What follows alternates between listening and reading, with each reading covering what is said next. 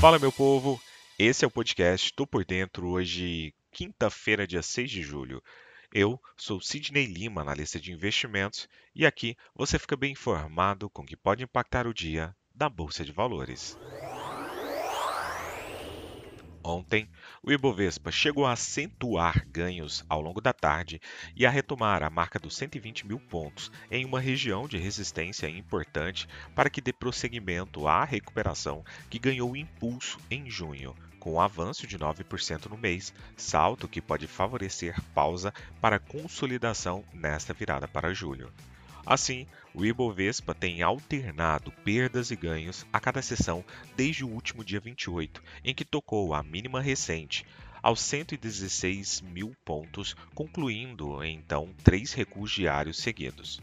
Ontem chegou a tentar, mas não conseguiu sustentar, o fechamento no nível de 120 mil pontos atingido em 21 de junho. No fechamento desta quarta-feira, a referência da B3 mostrava alta de 0,40%. O volume financeiro ficou em 23,3 bilhões de reais na sessão. Nesta primeira semana de julho, o Ibovespa ganha 1,24%, colocando 8,94% a alta acumulada no ano.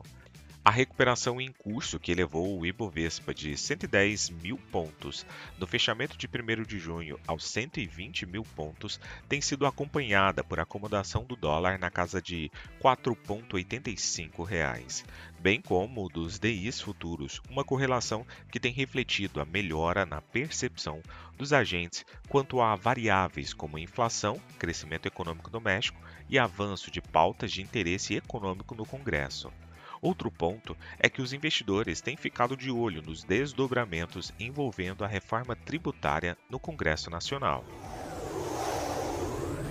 Nos Estados Unidos, os principais índices de Wall Street fecharam o dia em baixa modesta nesta quarta-feira, após investidores digerirem a ata da última reunião do Federal Reserve, conforme aguardavam dados econômicos importantes previstos para os próximos dias. A ata mostrou que um Fed unido concordou em manter a taxa básica de juros inalterada na última reunião, que foi a de junho, como forma de ganhar tempo e avaliar se seriam necessários novos aumentos de juros. Após a divulgação da ata, investidores ainda esperavam que o Banco Central norte-americano aumentasse a taxa básica em sua próxima reunião no final deste mês.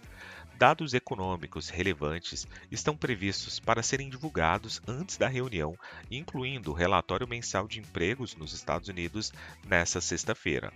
O Dow Jones acabou caindo 0,38%, o S&P 500 acabou cedendo 0,20% e o índice Nasdaq da tecnologia acabou caindo 0,18%. O setor de materiais foi o que mais perdeu terreno no S&P 500, com queda de 2,5%. Dados divulgados nesta quarta-feira apontaram que as novas encomendas de produtos fabricados nos Estados Unidos aumentaram menos do que o esperado em maio, o que alimentou temores de uma desaceleração econômica.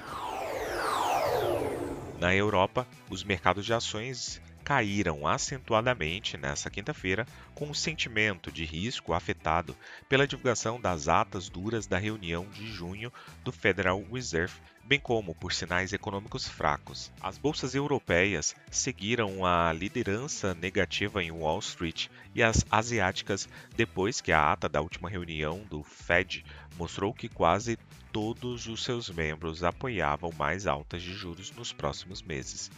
Quase todos os participantes observaram que, em suas projeções econômicas, eles julgaram que aumentos adicionais na meta da taxa de fundos federais durante 2023 seriam apropriados.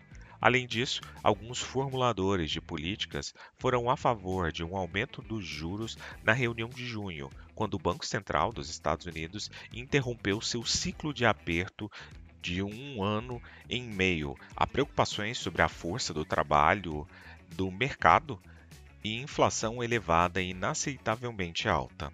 As preocupações de que os aumentos prolongados de juros levarão a economia dos Estados Unidos à recessão pesaram fortemente sobre os mercados de ações mais desenvolvidos, dada a importância da maior economia do mundo como motor do crescimento global geral.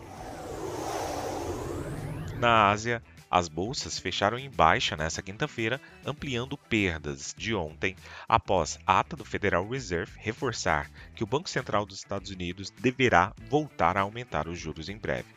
Liderando as perdas na região, o índice Hang Seng teve uma queda de 3,02% em Hong Kong, enquanto o japonês Nikkei caiu 1,70% em Tóquio. O sul-coreano KOSPI recuou 0,88% em Seul e o TAIEX registrou uma perda de 1,73% em Taiwan. Ontem, o Fed não apenas reiterou a mensagem de que pretende retomar o ciclo de aumento de juros em ata de política monetária, como mostrou também que seus dirigentes ficaram divididos na decisão que deixou os juros americanos inalterados na reunião de junho.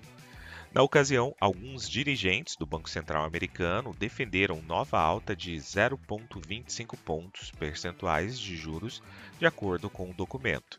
Na esteira da ata, o CIT previu que o Fed elevará juros no encontro deste mês e também no de setembro.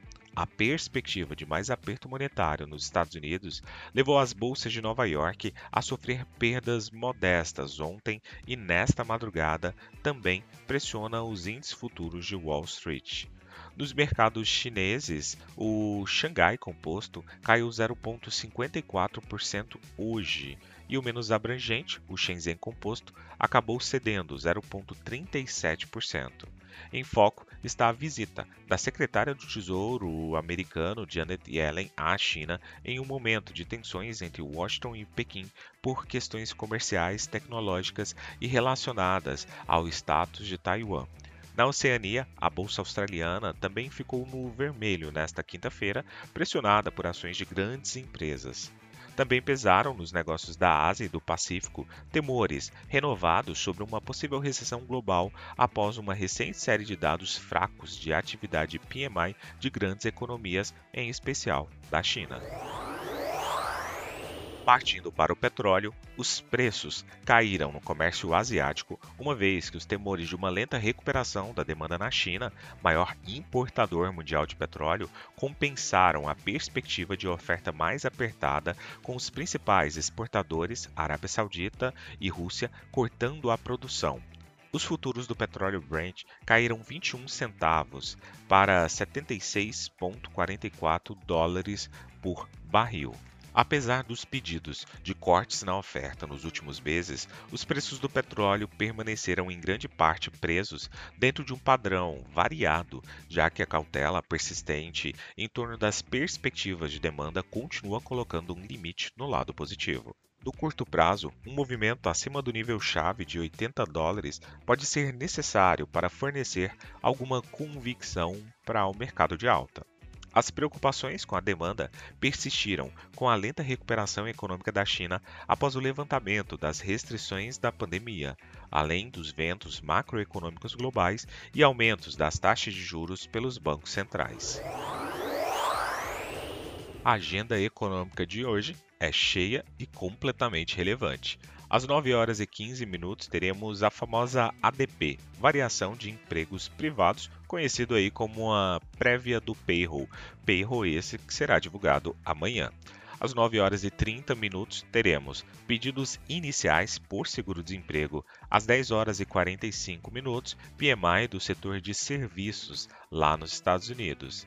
E às 11 horas teremos PMI não manufatura lá nos Estados Unidos. Às 12 horas também, divulgação de estoques de petróleo bruto.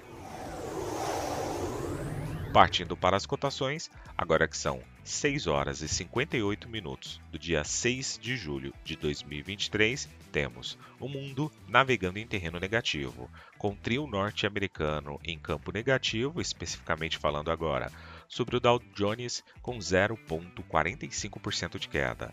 O S&P 500 cai agora 0,42% e o Nasdaq, bolsa da tecnologia, com uma queda de 0,36%. A Alemanha cai 1,07% e, no geral, puxa a Europa como um todo também para terreno negativo. O índice VIX sinaliza um aumento relevante de temor por parte dos investidores em 2,93%. Indo para as commodities, o petróleo WTI sobe 0,25% e o petróleo Brent sinaliza uma alta de 0,09%. Do outro lado do mundo, cotação do minério de ferro, que por sua vez tenta persistir, subindo 0,97%.